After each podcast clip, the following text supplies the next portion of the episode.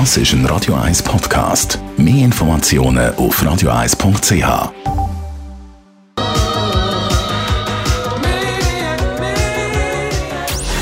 Gesundheit und Wissenschaft auf Radio 1. Unterstützt vom Kopfwehzentrum Irlande Zürich. www.kopfwww.ch ja, die Welt der Wissenschaft, da geht es heute mal ziemlich spezifisch zu und her bei uns. Und zwar haben wir es aus aktuellem Anlass vom Helium. Ein viel verwendetes Gas, das nicht nur Partyballonverkäufer brauchen, um ihre Ballone steigen zu lassen, sondern auch die Industrie und Wissenschaft. Insbesondere für Kühlprozess setzt man Helium offenbar ein. Wie uns jetzt aber aus ETH-Kreisen zugetragen wird, herrscht in der Schweiz im Moment eine aktuelle, äh, akute, pardon, akute Heliumknappheit.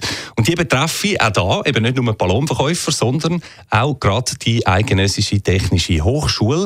Die können im Moment kein neues Helium mehr importieren. Und bei einem längeren Ausfall bedeutet das, dass diverse Experimente, die an der ETH so tagtäglich durchgeführt werden, müssen abgefahren werden.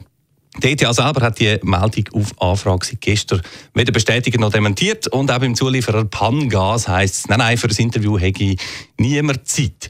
Ein bisschen die Sache, scheint aber also, als würde das Helium in der Schweiz wirklich langsam knapp. Ja, wir bei Radio 1 haben allerdings noch ein bisschen Helium gefunden. Im Keller, gib mal kurz den Ballon über Ben. Messi.